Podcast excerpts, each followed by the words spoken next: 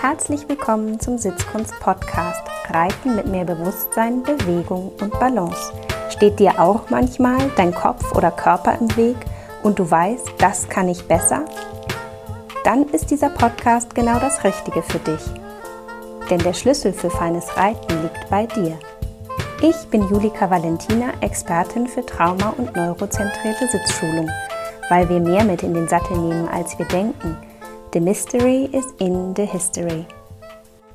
Herzlich willkommen zur 32. Episode meines Podcasts Im Fehler sitzen geblieben. Wie ihr vielleicht wisst, habe ich im April diesen Jahres eine zweite Tochter bekommen und das hat meinen Kopf und meinen Körper ganz schön durchgerüttelt. Das habe ich schon mal erlebt in 2016 nach der Geburt meiner ersten Tochter, denn auch da war nichts mehr, wie es einmal war. Reiten hat sich schlichtweg anders angefühlt, nicht nur weil untenrum irgendwie vielleicht auch alles etwas anders war, sondern auch aufgrund der fehlenden Muskulatur, der fehlenden Fitness und nicht zuletzt hat mein Kopf auch die Transformation in das Muttersein verändert. Ich bin immer eine mutige Reiterin gewesen, bin ja früher auch Vielseitigkeit geritten. Da muss man, glaube ich, ein Stück weit auch mutig sein. Und plötzlich hatte ich beim Springreiten ein mulmiges Gefühl.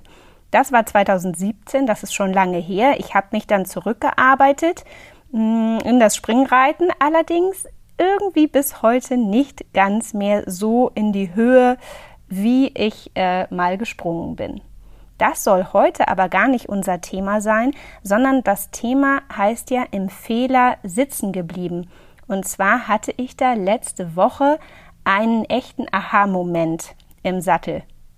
Letzte Woche, da saß ich auf meinem Pony im Trab und stellte fest und fühlte so, wie sie sich auf die äußere Schulter so schob und irgendwie gleichzeitig aber auch in sich schief war und irgendwie fühlte es sich so verzogen an und mein Kopf sagte sofort sowas wie, ja, das war ja schon immer so und das ist halt einfach ihr Thema. Und das musst du jetzt da korrigieren. Ja, und dann habe ich in den Körper reingefühlt und mal so meine Hände und meine Beine und meine Sitzbeinhöcker angeguckt und reingefühlt und gemerkt, dass ich eigentlich letztendlich schon längst in der Korrekturhaltung sitze. Also ich hatte schon die Hände so, wie ich das jetzt zur Korrektur getan hätte, dieser Schiefe, die Beine so, die Sitzbeinhöcker. Also alles war schon so, wie jetzt eigentlich die Korrektur hätte sein sollen. Und da bin ich doch auf die Idee gekommen, dass es sein könnte, dass ich in der Fehlerkorrektur einfach sitzen geblieben bin.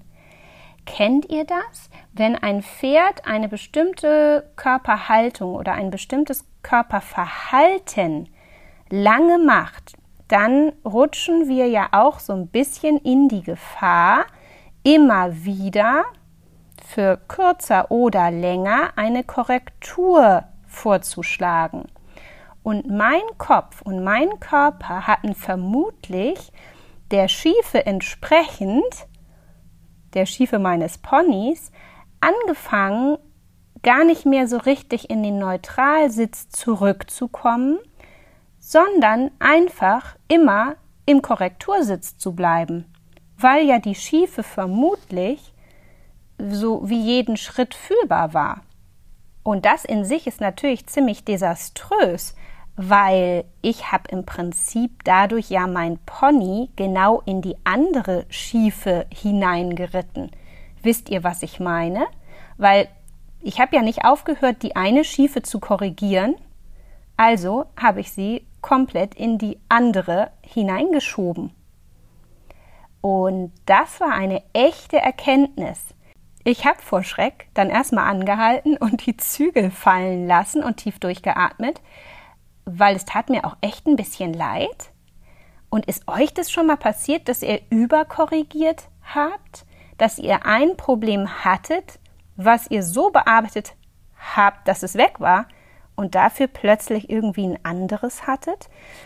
Ja, also auch ich bin davon nicht frei. Und das zeigt doch nur einmal mehr, dass man einfach nie aufhört zu lernen und dass Reiten wirklich ein, ein lebenslanger Prozess ist. Des Lernens, der Reflexion, der Ehrlichkeit mit sich. Und heute, eine Woche später, kann ich dankbar sein für diesen Moment, für diesen Aha-Moment, kann dankbar sein, dass ich es gefühlt habe, dass ich dem auf die Schliche gekommen bin, was da schief läuft.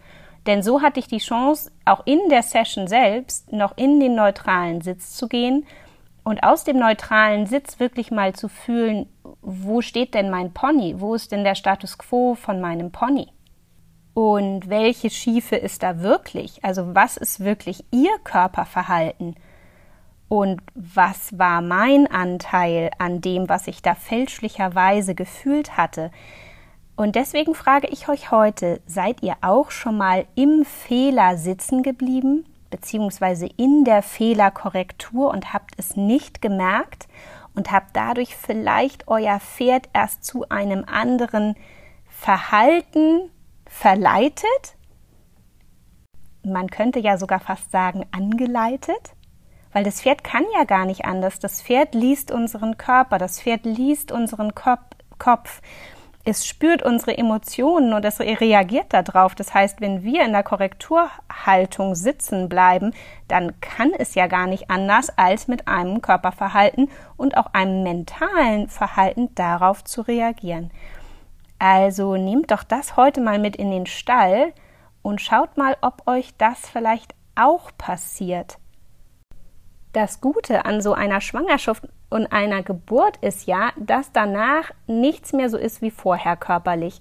Und das ist auch eine riesengroße Chance. Und jetzt mache ich mal einen komischen Vergleich. Hattet ihr alle schon mal so eine Magen-Darm-Grippe? So eine richtig fiese, wo man ein paar Tage lang nichts isst und vielleicht so vorsichtig mit Wasser und Tee wieder startet? Und kennt ihr dieses Gefühl, dann wieder neu essen zu lernen? Und am Anfang, ja, gehen Reiskräcker und vielleicht geriebener Apfel oder eine Salzstange. Aber ich sag mal, an eine Tafel Schokolade ist gar nicht zu denken, weil es einem sofort so ein bisschen den Magen umdreht, nur bei dem Gedanken daran. Das heißt, nach so einer schönen Magen-Darm-Grippe fängt man wie bei Null an und lernt neu zu essen. Und nach so einer Schwangerschaft und nach einer Geburt weil ja irgendwie nichts mehr so ist wie vorher, lernt man tatsächlich auch neu zu reiten. Weil eben auch muskulär ja nicht nur man die Fitness verloren hat und ein bisschen die Muskeln da, wo sie gut sind, sondern man hat ja im Zweifel auch hm, die schlechten verloren. Also die Kompensationsmuster sind ja auch schwächer geworden. Das heißt, dadurch, dass der ganze Körper unfitter geworden ist, das war gerade bei mir der Fall, weil ich mich auch wirklich gar nicht mehr so viel bewegen konnte in der Schwangerschaft. Ähm, hatte ich jetzt irgendwie die Chance, mich nochmal neu aufzubauen und meine links schwache Seite von Anfang an so mit hoch zu trainieren, dass sie jetzt viel besser als noch vor einem oder vor anderthalb Jahren ähm, ja, fit ist und ich jetzt ein besserer Reiter bin. Ein besserer Reiter auf jeden Fall im Sinne der muskulären Balance und auch der neuronalen Fitness. Und natürlich wünsche ich euch jetzt in keinem Fall einen Magen-Darm-Infekt, um danach nochmal neu zu starten. Und natürlich ist auch eine Schwangerschaft und eine Geburt ähm, ja nicht dafür da, dass man danach irgendwie das Reiten für sich neu entdeckt und seinen Körper neu entdeckt. Aber fragt euch doch mal, was in eurem Leben könnte ein vergleichbares Event sein, hm, was ihr vielleicht auch künstlich herstellen könnt. Mir geht es zum Beispiel auch schon so, wenn ich im Urlaub bin oder auch im Ausland für Lehrgänge und nach mehreren Wochen des Nichtreitens zurückkomme.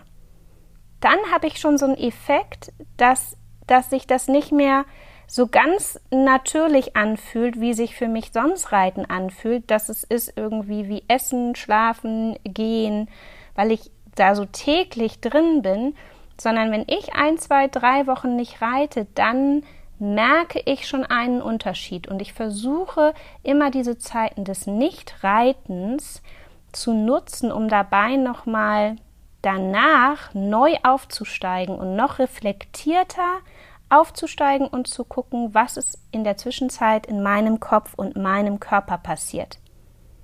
Und um sich ein Feedback zu holen, ob man vielleicht im Fehler oder in der Fehlerkorrektur sitzen geblieben ist, ist es auch wunderbar, mal andere Pferde zu reiten.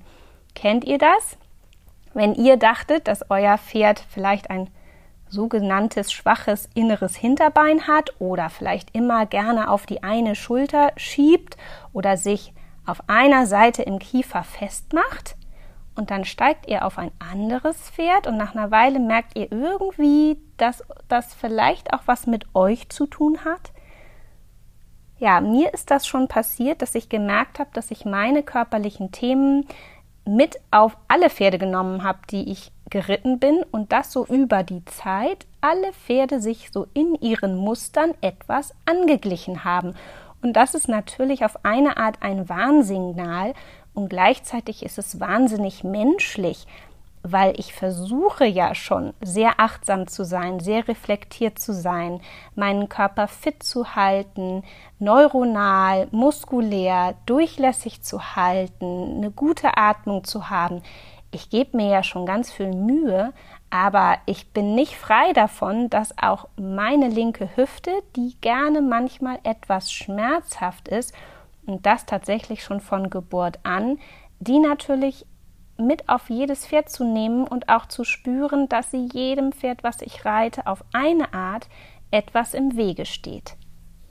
Wenn ihr keine Möglichkeit habt, mal ein anderes Pferd zu reiten, dann nehmt doch einfach mal ein Video auf und filmt euch beim Reiten. Vielleicht kommt ihr dann auch solchen Mustern auf die Schliche und könnt sie auflösen und eine andere Alternative, die immer gut ist, ist mal zu überlegen, was sagt denn euer Hufschmied, euer Tierarzt, euer Osteopath, euer Physiotherapeut, euer Trainer, euer Reitlehrer. Gibt es Themen, die sich überlappen? Gibt es immer wiederkehrende Themen in der Behandlung eurer Pferde oder in den Hufen, von denen man vielleicht meinen könnte, dass sie was mit dem Training zu tun haben. Und dann fragt doch einfach mal, fragt mal den Hufschmied und fragt den Trainer und fragt auch den Körpertherapeuten eures Pferdes, ob diese Themen zusammenpassen.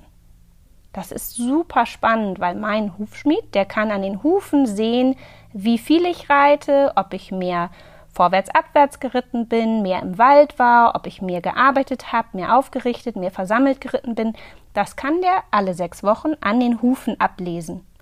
Und genauso kann der Körpertherapeut meines Pferdes fühlen, was ich gemacht habe. Und letztendlich ist es ganz spannend, diese Informationen dann mal zusammen fließen zu lassen. Erst recht dann, wenn ihr euch selber auch noch behandeln lasst, also auch noch ein Feedback zu eurem Körper habt um dann mal so zu gucken, okay, das Pferd ist linksfest, ich bin linksfest. Wie komme ich denn da raus aus diesem Teufelskreis? Und wer macht denn hier wen fest? Ja, sind wir das? Sitzen wir dem Pferd so im Weg, dass das Pferd diese Verspannung links zum Beispiel übernimmt? Oder bewegt sich das Pferd so komisch, dass am Ende das Pferd uns verspannt? Also so ein bisschen die Frage, Huhn oder Ei, was war zuerst da? Ja, wer beeinflusst hier wen? Diese Frage gebe ich euch mal als Hausaufgabe mit und bin gespannt, wie eure Erfahrungen sind. Schreibt mir gerne ein Feedback oder das, was ihr erlebt habt. Ich freue mich von euch zu hören und bis zum nächsten Mal. Eure Julika.